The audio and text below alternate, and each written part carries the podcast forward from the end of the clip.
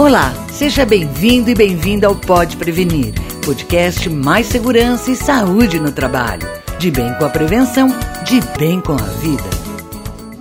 A especialista em ciência ambiental, Gabriela Moroso Francisco, do Instituto de Energia e Meio Ambiente da Universidade de São Paulo, desenvolveu um estudo sobre um tema ainda pouco discutido no Brasil: a prevenção de riscos à saúde do trabalhador e ao meio ambiente decorrentes dos resíduos tóxicos da indústria de calçados. Para fazer frente à forte concorrência não só no mercado interno, como também aos produtos importados, as empresas passaram a oferecer calçados com grande diversidade de materiais e componentes, muitos com reconhecido potencial tóxico. Antigamente, os calçados eram feitos praticamente só de couro e até a sola era feita de couro. O couro em si já é um problema porque todo o processo de curtimento, os banhos, a raspagem, todo o tratamento do couro traz riscos para a saúde do trabalhador e também do meio ambiente, porque todos esses banhos se tornam efluentes e eles são carregados de cromo, que é o que se usa geralmente para curtir o couro no Brasil. Então, ele também é um problema quando ele vai ser encaminhado para aterros, lixões, etc. Com o tempo e a competitividade, existe essa tendência pela diversificação dos materiais materiais na composição dos calçados. Então hoje a gente pode ter calçados compostos de 60 componentes ou mais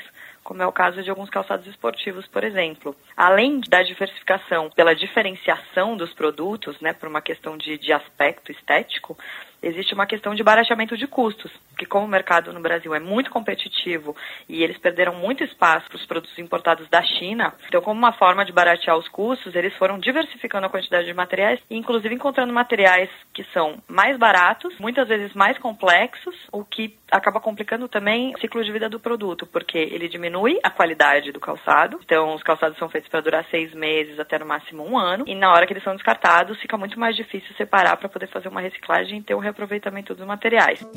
A cadeia produtiva do calçado é complexa. Para baratear custos, muitos processos são terceirizados, como corte, costura, manufatura, produção de componentes, o que também dificulta o controle da geração e descarte dos resíduos tem uma série de pequenos produtores que fazem principalmente os componentes. Tem muita empresa familiar, a gente tem muito espalhado pelo Brasil, inclusive, e nesses lugares a fiscalização não é a mesma coisa. Até, até o cumprimento da legislação não é tão rigoroso quanto nas empresas maiores. Então a gente pode ter desde curtimento de couro sendo feito em quintal, e aí o risco é todo tipo de contato que as pessoas estão tendo com o cromo, com os banhos e, e aonde elas estão despejando, que acaba apresentando também um risco para a comunidade. Às vezes é um trabalho com metal, que também não necessariamente está sendo feito conforme a norma, porque são pequenos produtores. Tá? E todos esses produtores, de novo, é, como a competitividade é grande, eles estão geralmente buscando baixar os custos. Baixar custos geralmente né, aumenta o custo das externalidades que a gente chama, que é saúde e meio ambiente. Gabriela lembra outros componentes além do couro que também oferecem riscos à saúde de quem manipula esses materiais.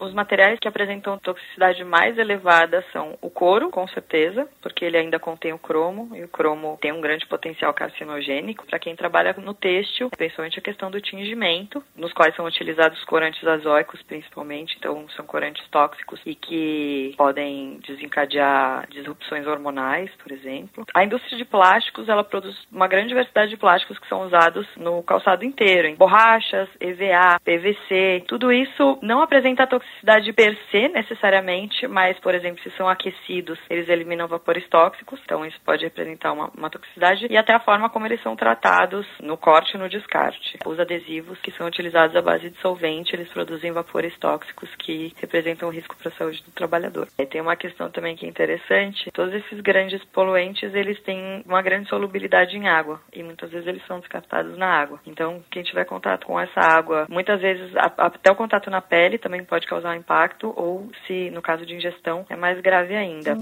De acordo com a especialista, nas regiões onde há uma atuação mais intensa dos sindicatos, associações de classe e fiscalização, existe maior preocupação com a saúde dos trabalhadores e o meio ambiente. O Rio Grande do Sul hoje em dia ele é chamado da inteligência do calçado. Como ele é o centro histórico onde o calçado nasceu no Brasil, a produção de calçado, hoje em dia as principais associações de classe ligadas à produção de calçado estão lá. Então a produção mesmo, muitas vezes ela foi externalizada, ela foi exportada, né, digamos, para outros estados, onde você encontra, por exemplo, custos de mão de obra mais baratos, que é o caso, por exemplo, do Ceará, que é o caso da Bahia. Entre as cidades, mesmo no sul, existe uma diversidade muito grande quanto à preocupação com saúde, segurança e meio ambiente no trabalho, porque isso está muito ligado ao sindicato. O sindicato de igrejinha tem muitas iniciativas de preocupação com o resíduo, com o meio ambiente, e eles atuam muito próximos às empresas do setor calçadista. No interior de São Paulo, a gente tem Franca, Jaú, Birigui são os principais polos calçadistas. Franca é a, é a maior de todas, mas a gente tem uma diversidade bastante grande. Gabriela fala sobre os desafios do setor para o descarte adequado dos resíduos da indústria tem um descarte muito volumoso ainda. A diversidade dos materiais é muito grande, então a, a toxicidade disso ela não é uma coisa tão evidente quanto o, o, a do cromo. Eu acho que é uma coisa que vem mais a longo prazo. A gente está ficando com dificuldade de lugares para descartar esse tipo de material. A gente tem uma legislação que está começando a restringir esse tipo de coisa, que está em fase de implementação, acho que dá para dizer ainda, que é a Política Nacional de Resíduos Sólidos, e sendo implementada a nível dos municípios e dos estados. E tudo isso gera impacto para a saúde humana de forma geral, o que a gente faz com o nosso lixo. O trabalho de Gabriela também buscou identificar práticas já existentes voltadas para a prevenção dos riscos associados aos resíduos do setor de calçados. A perspectiva que eu adotei no meu trabalho foi exatamente buscar o que, que dá para circular dentro do ambiente produtivo, ou mesmo depois que aquilo foi jogado fora, no pós-consumo, que a gente chama, para diminuir a extração de matéria-prima natural, digamos assim, e ao mesmo tempo para facilitar todo esse processo, para diminuir o gasto de energia, para diminuir o consumo de água. Então, se a gente tiver materiais que sejam reutilizáveis ou recicláveis com menos investimento, isso é positivo em termos ambientais. Existe uma busca por uma otimização no corte também, pra, pelas empresas que estão começando a perceber que desperdiçar material é jogar dinheiro fora. Existem possibilidades de curtimento de couro que não sejam o cromo. Então existe, por exemplo, curtimento vegetal, que é, se eu não me engano, com a acácia, mas ele não traz o mesmo resultado e não tem o mesmo rendimento que o curtimento com cromo, a diminuição da quantidade de material que se coloca em cada calçado, então menos componentes, de forma que exija menos trabalho depois na desmontagem, no reaproveitamento desses componentes e na reinserção deles no processo produtivo. Então, por exemplo, laminados sintéticos são difíceis de ser reciclados porque você tem que separar o plástico que foi impregnado, não tecido. Ao mesmo tempo, existem algumas iniciativas surgindo, como existe uma empresa empresa que se chama Ambiente Verde, que criou um processo de reciclagem de uma série de materiais que são descartados pela indústria calçadista e ela agora está produzindo diversos produtos, entre eles palmilhas e acho que até solados para a própria indústria calçadista. Mas, de novo, não tem o alcance que a gente gostaria.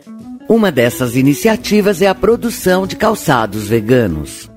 Filosofia vegana é o respeito pela vida animal, tal qual o respeito pela vida humana. Então aí existe uma premissa de não utilizar nada que tenha origem animal, nenhuma matéria-prima que tenha origem animal. Isso é um, é um, posicionamento ideológico, antes de tudo. Por exemplo, não se utiliza couro. Mas mais do que isso, a partir do momento que eles adotam essa filosofia de proteção da vida animal, eles se voltam também para a proteção da vida humana e da saúde humana. Então, a maioria das empresas que eu visitei, que eu entrevistei, que produzem sapatos veganos, elas também buscam não utilizar matérias-primas que contenham algum tipo de toxicidade, que representem algum tipo de risco para o trabalhador. Eu sou Cintia May e vou ficando por aqui. Na próxima terça-feira volto com mais informações para você. Participe, compartilhe. Pode prevenir. O seu podcast de segurança e saúde no trabalho. Informação de qualidade direto da fonte. Até lá.